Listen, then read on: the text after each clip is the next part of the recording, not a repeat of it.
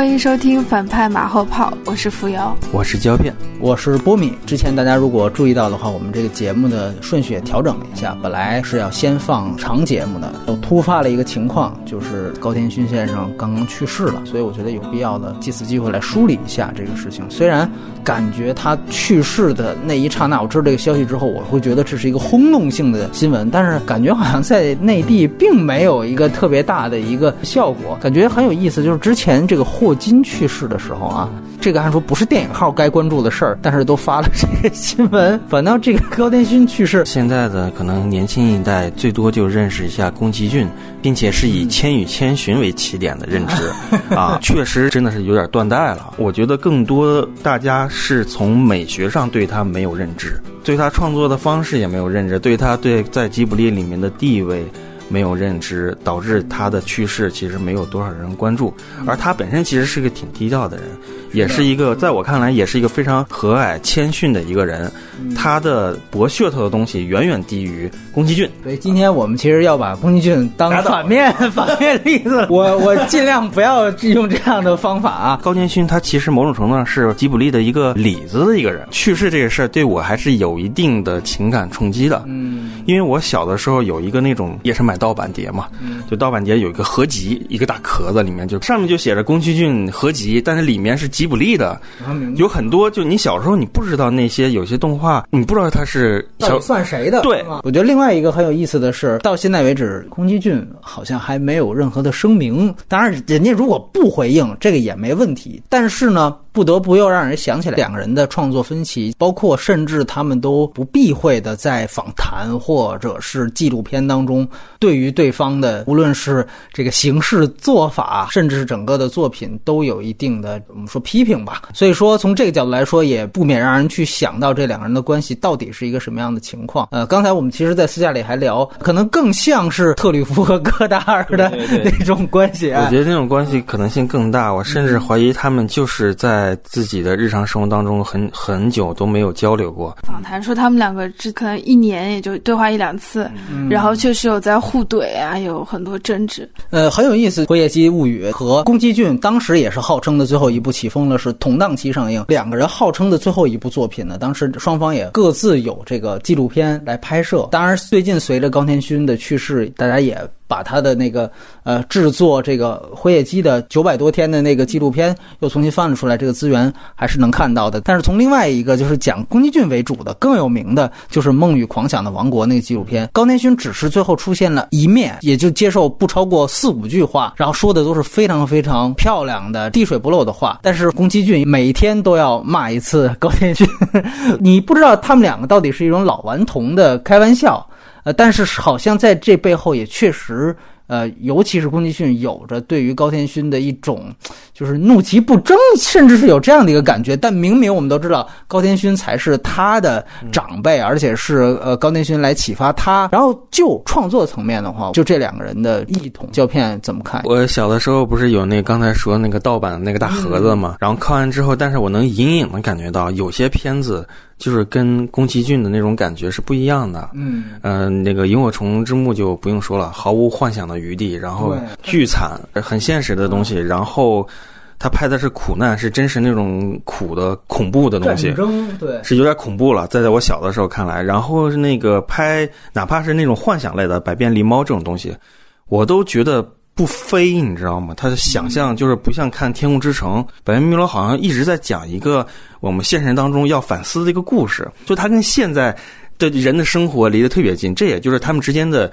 追求的不一样，没错，就是宫崎骏，他是到后来是追求完全扎到主人公的这这种创造当当中，然后强烈的想象跟戏剧化，幻想世界，对那种想象力简直是就爆炸级的无人能及的感觉。但是高田勋他是一种他想观察的感觉啊，就是我们跟里面人物有点疏离，我们不完全进入到里面的人物的那带入的真情实感。就是我看之前有一个那个南方周末，他那里面采访里高田勋说的一句话。他不喜欢《千与千寻》，就是在于他觉得就是他把观众完全带入到主人公当中，然后没有思考、没有反省、没有批判，嗯到最后的情节就带着你走，然后大家不会去再去想怎么回事了。他举的例子就是说，父母变成猪了，然后父母最后离开了那里，千寻他自己看了一眼，说啊，我父母已经不在了。观众是看到这里有一个释然就好了，那是观众已经带入千寻了，然而他批判性就没有了。他讲了这么一段话，我印象特别深。我觉得就是这就是理念的完全的不一样的地方。就哪怕他拍那个《辉夜姬物语》这样的东西，他也他就一场戏完全让你进入到那个就一场炸裂飞奔夜奔，哎突然间变成一种透视的画法，就开始人就开始变形。我觉得他可能是那样的东西吧，就会让你觉得他哎稍微有一点经验有点惊艳，但他为什么让你会觉得全片那块特别惊艳，就在于他全片还是很现实一点，就是很疏离一点的那种感觉。嗯所以这就是他一直跟他创作不一样的非常大的区别。呃，我觉得他关注度少，有一个很重要的原因就是他的作品本身就很少嘛。我们能看到的，除了一三年的《辉夜姬》提了奥斯卡的最佳动画长片，嗯再往前就是九九年的了。嗯然后好像也是因为山田君的票房不够好，他被雪藏了很长一段时间，十四五年的样子。嗯然后这是他差不多所有作品的一个问题吧，哦所以大家知道的对他的关注度也比较少。但我觉得他的作品可能就。我基本上是吉卜力唯一一个能够摆脱宫崎骏模式的一个导演，啊是是这样，对，然后他完全不是那种宫崎骏呃很宏大的场面、很自由的主题，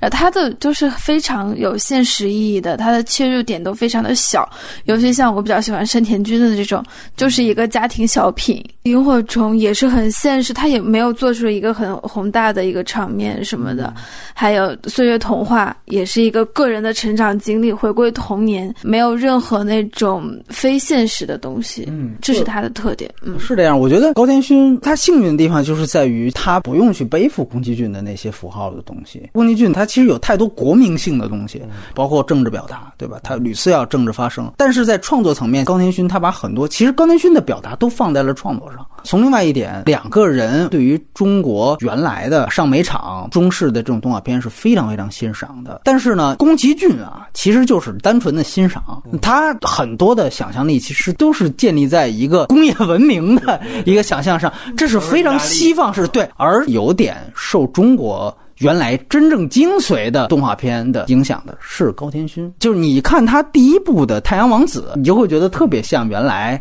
咱们创作出来的那些。对对对对对，还有一点区别就是，好像高天勋他对于文本的依赖度要比宫崎骏要大，这个可能我觉得是他没有那么高产的原因。高天勋，你无论是《萤火虫之墓》还是《到辉夜姬》，他其实都是有原著的。当然，从另外一个角度就是说，他更看重文本，所以他的故事和他的表意就没有那么飞，对吧？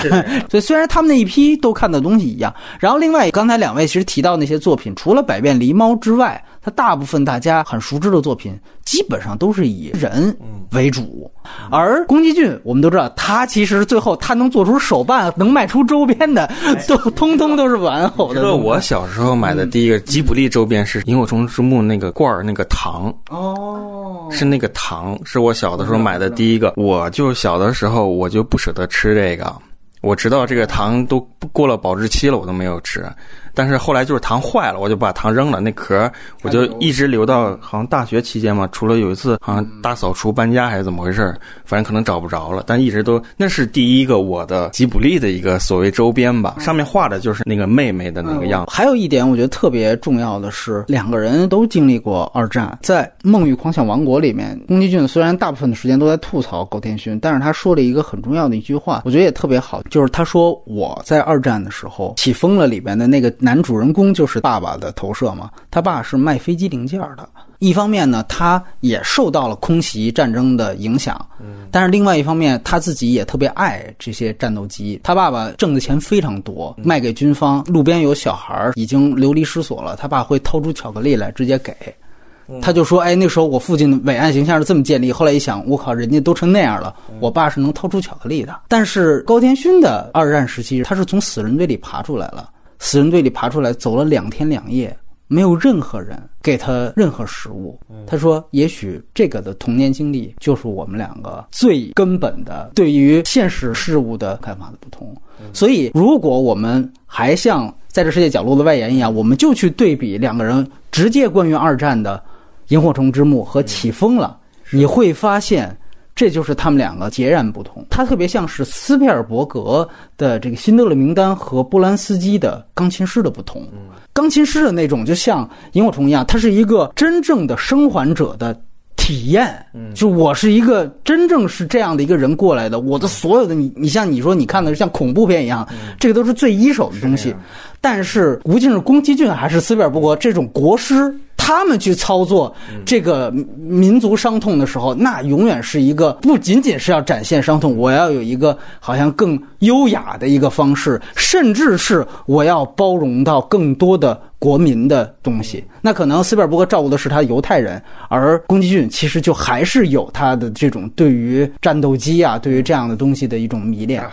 对大和民族的这样的，所以这个就是宫崎骏能当国师的原因。其实说实话，当年这个萤火虫跟这个龙猫同一年做的嘛，他们也是同期，而也是同期擂台，互相在抢人啊，抢抢画师什么的。然后好歹是当时高田勋抢到一个画师，这画师奠定了整个电影的一个能够完成的这么一个根基。但是你可以想象，当时龙猫其实也是小孩子的故事，萤火虫也是小孩子的故事。其实就宫崎骏跟斯皮尔伯格一样，他们都是有童心的，嗯，所以他们其实有特别单纯的一面。这个单纯一面当然也是值得欣赏啊，这个毫无疑问。我们就谈谈各自最喜欢的高田勋的作品。浮游好像刚才提到了山田君，他不是那种像萤火虫的那种还原什么战争苦难呐，或者是辉夜姬那种很宏大的，你感觉他非常有野心。个山田君很像是我可能去年看的一本书，就是叫那个事物的味道，我尝的太早了。包括今天看有很多人写短评说，觉得山田君很像我爱我家 啊，也就是几分钟一个段子，都是家族里面这些人的缺点。爸爸是一个很刻板的公务员形象，妈妈好吃懒做，然后奶奶也是一群怪人。对，他就把这些你看起来是缺点，但是很有意思的这些东西组成了一个家庭环境。嗯，这。这个是嗯挺好玩的一个作品吧，然后呢，就是还有《岁月童话》吧，可能在那个年代还比较的少能看到这种完全去倡导别人回归到乡村，哎是，呃，在一个完全现实的题材里面做了一点点超现实，就是他跟他自己同时见面的那种。呃，这两部作品你能看出来，就是高田勋他是一个完全没有什么商业考量的一个导演。比如说，他从来没有启用过那个名演员去给他配音。我记得那个什么哈尔的移动城堡的时候，就是请的木村拓哉嘛，然后开始设计，刻意的设计一些迎合市场、迎合大众的一些角色。但是高田勋就完全都没有这些。嗯。嗯，我觉得他还是比较忠于自己的表达、创作之类的东西吧。而且他非常喜欢在作品里面用排句，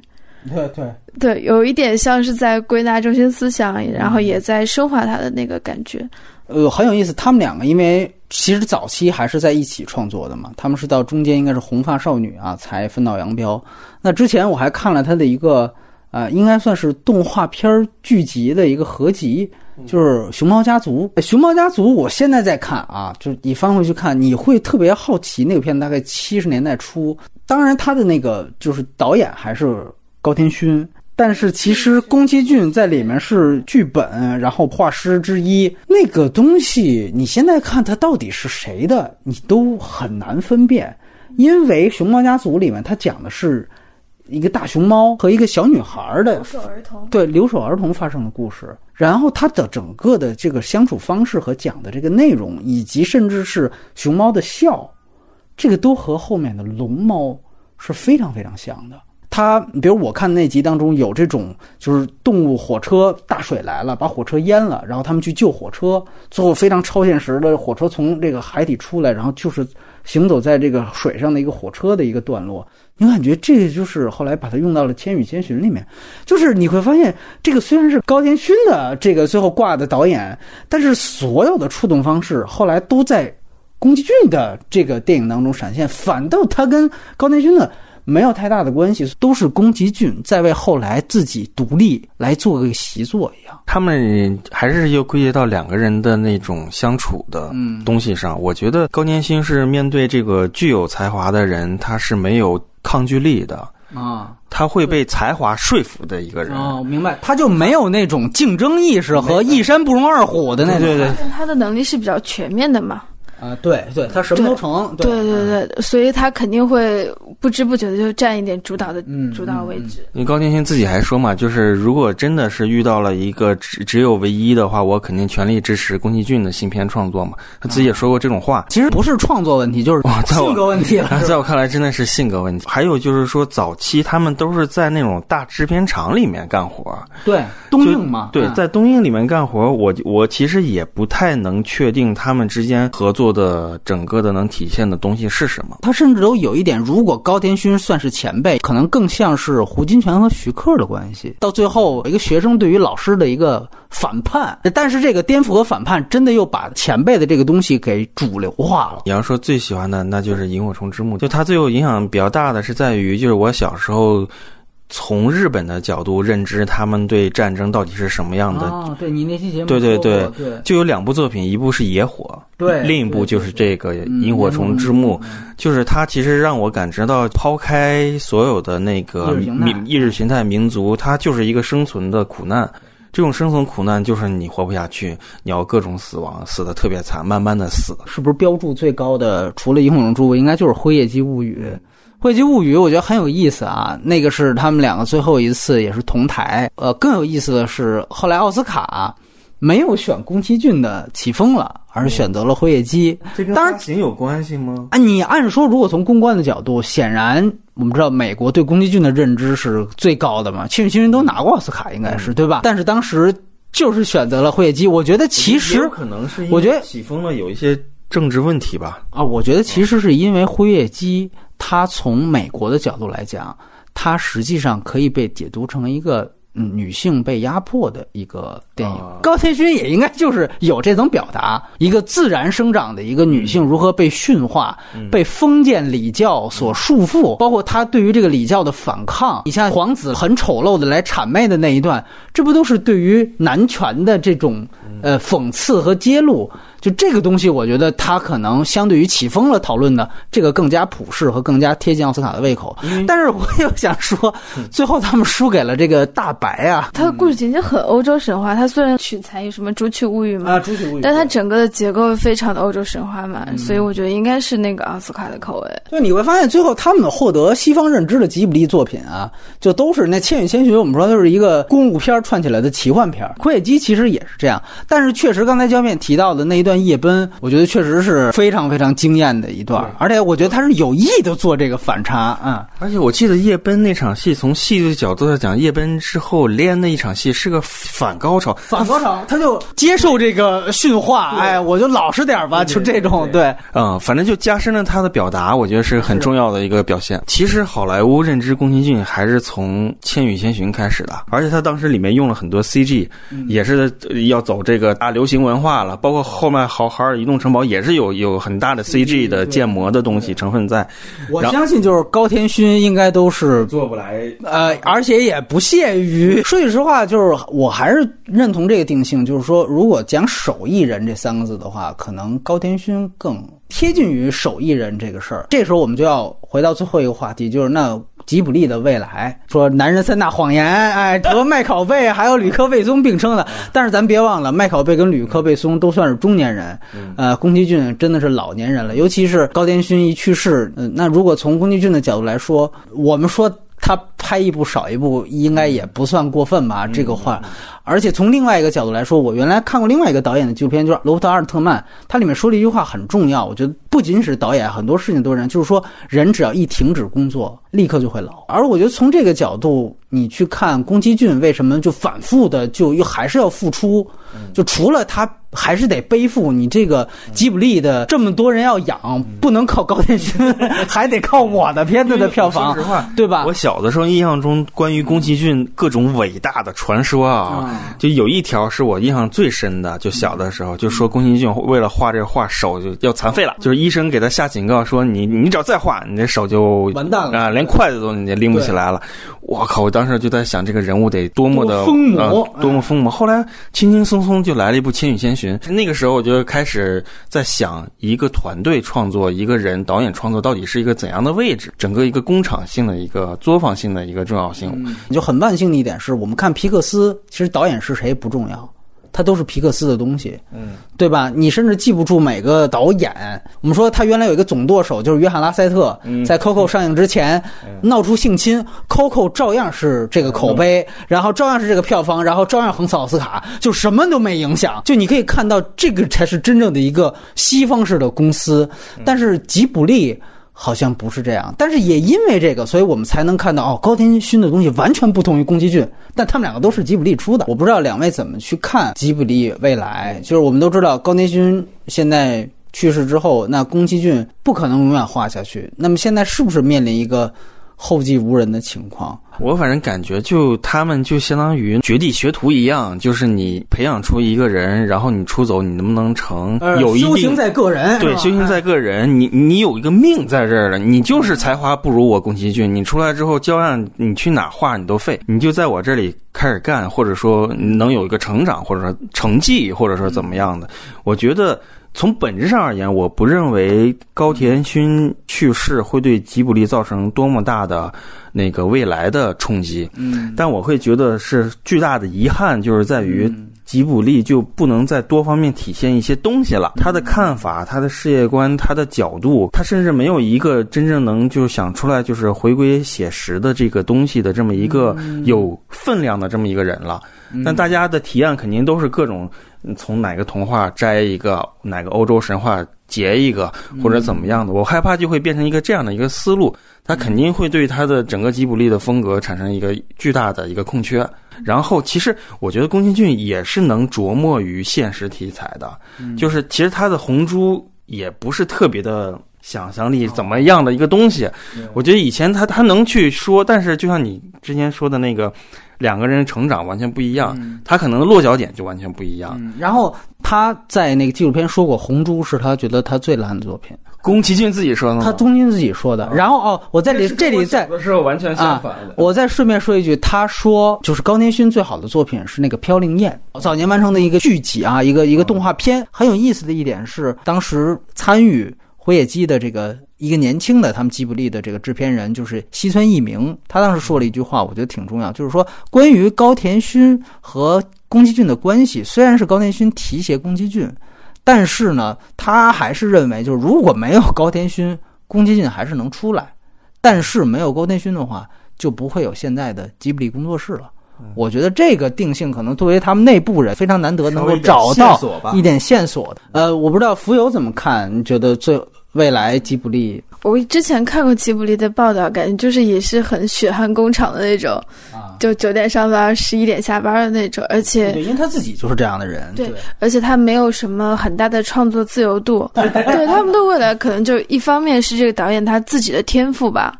就真的能像汤浅真明那样。他就他能做出，他有能力做出不一样的动画。第二个就是他自己的自觉性，他需要有一个意识去摆脱这个吉卜力的公式化的创作。看过那个高田勋，他其实是他是学法语的嘛，所以他受到了很多文学方面的熏陶。是的。然后他受到很多那些作家，法国作家的影响。这种受教育的体系，其实，在吉卜力里面已经是很少存在的了。对，所以这个还是需要看个人怎么拼出来的吧。其实有另外一个例子，就是安野秀明。大家如果有印象的话，他其实早年也在呃吉卜力啊。他是《天空之城》还是《风之谷》里边那个哪个巨人是他画的？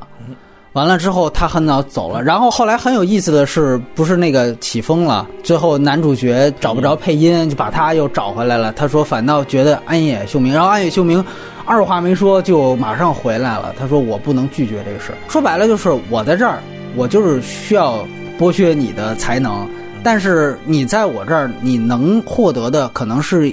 就是个人看你能收获多少。完了，你要真有才，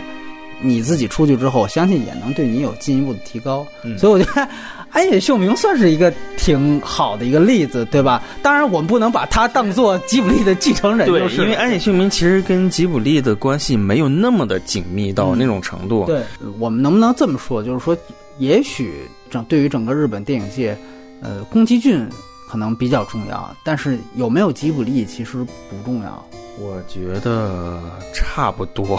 我们都喜欢三英美术馆，我们都去过三英美术馆，就它是一个大家还是膜拜和这个宫崎骏的，宫崎骏的这么一个地方。而我们现在纪念高田勋，其实也因为他正好在能在吉卜力这样的一个地方，也能够继续多样化。我觉得这个实际上是他挺厉害的一点。非常佩服宫崎骏，是因为他其实是一个纯作者，就我所有的。